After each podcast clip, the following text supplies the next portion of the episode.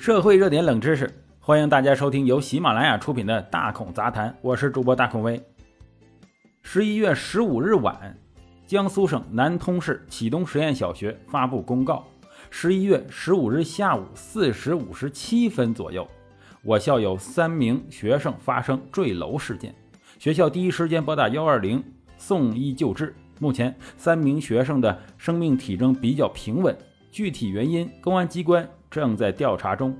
据了解啊，坠楼三名学生均为该校十一岁六年级女生，其中一个呀较为严重，已经送到上海救治。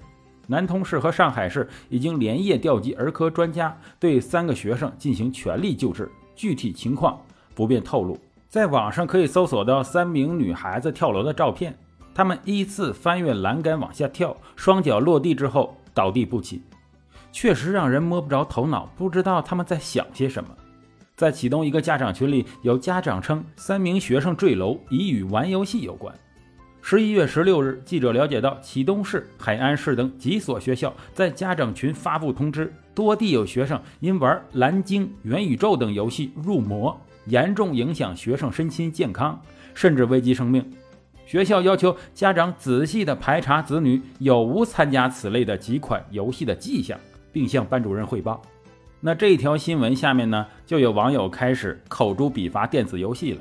但是据大孔的查资料了解，他们玩的这个游戏并不是电子游戏，它是一种现实游戏，也可以说是线上和线下互动的一种游戏。其中啊，这个蓝鲸游戏进入我国最早。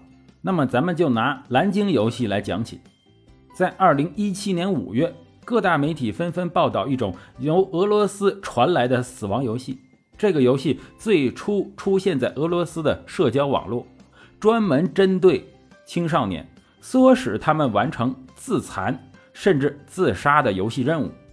二零一六年，游戏设计者已经在俄罗斯被警方抓获。而令人揪心的是，游戏已经传播到中国的社交网络平台，并演变出多种不同的版本。在中央电视台二零一七年一则报道中，同样是江苏常熟的一个十九岁男孩深陷死亡游戏。看来此游戏啊，在江苏就一直没绝根儿，哎，隐隐的存在着。在报道中，十九岁的小姚腿上有被刀刻出的字迹，旁人很难想象这都是他自己一刀一刀刻上去的。令人不可思议的是，他当时这么做呀，只是为了完成一个网友给他的任务。一个月前，小姚因为好奇加入了一个 QQ 聊天群，一个管理员主动加他好友，开始诱导他玩一个游戏，并声称要想留在群里呀，必须加入这个游戏。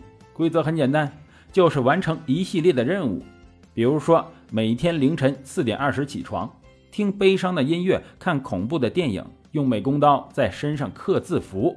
每次完成任务之后，拍照接受管理员的监督。管理员则会时不时在群里更新玩家们的完成任务的情况。此外，玩家会被要求提供真实个人信息，一旦有人抵触任务或中途退出，个人私密的信息啊就会被公开，家人也会受到伤害。这一套流程全部来自一名为“蓝鲸”的游戏。这个群里呀还会定期发布一些玩家的视频，这些视频的拍摄者都是蓝鲸游戏的玩家。他们将自己生命最后的画面拍摄下来，作为完成最终任务的证明。起初，这个游戏出现在俄罗斯的社交网络，专门针对十四岁到十六岁的青少年。设计游戏者因为煽动多名少年结束生命，已经在去年被俄罗斯警方抓获。令人揪心的是，游戏依然在传播，并且演变出各种不同的版本。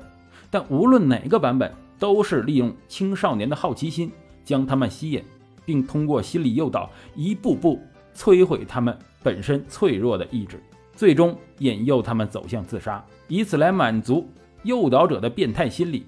在二零一七年的时候啊，这个游戏已经蔓延到英国、阿根廷、墨西哥、中国等多国，而小姚参与的正是这个危险的死亡游戏。父母离异，没有朋友，缺少沟通，只能通过看书和上网来打发时间。从小姚简短且混乱的语言中，记者试图拼凑出他一些生活的轨迹。其中令人震惊的是，结束生命的念头，小姚早就有过。只不过停留在一些想一想的阶段。而这个游戏的出现，就像有人递给了他一把刀，于是他离念头实施只差一个抬手的动作。从听一些压抑的音乐，到在自己身上刻字，在完成一系列的所谓挑战之后，小姚渐渐地失去了对生活的兴趣，也对自我伤害感到了麻木，最终完成自杀的终极任务。所幸警方及时介入，挽回了年轻的生命。据他事后回忆。虽然说做了充分的准备，但因为害怕并没有实施。放弃任务后，自己还和游戏管理员商量过，打算啊第二天换一种方式来结束生命。幸好警方接到举报，及时介入，才没有让他继续做出傻事。这个蓝鲸游戏啊，基本上在一六年、一七年这一段时间，在国内突然出现，多通过 QQ 啊、微信等社交网络传播，在全国类似的案例已经出现过不少。但是江苏呢啊尤其多了一点，浙江、安徽、广西等多地也都陆续发现过类似的案件。此前呢，互联网平台也发布过通告，开始封杀蓝鲸 QQ 群。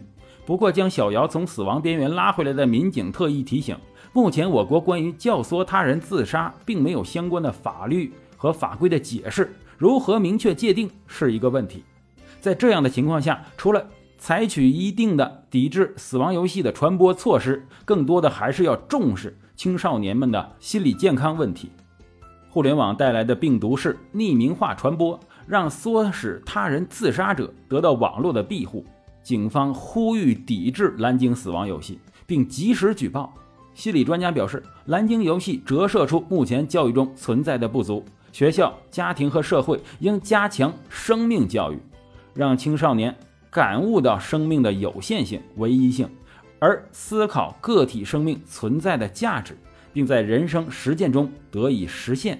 在打击非法游戏的同时，社会各方面还应从根本上筑牢生命之理。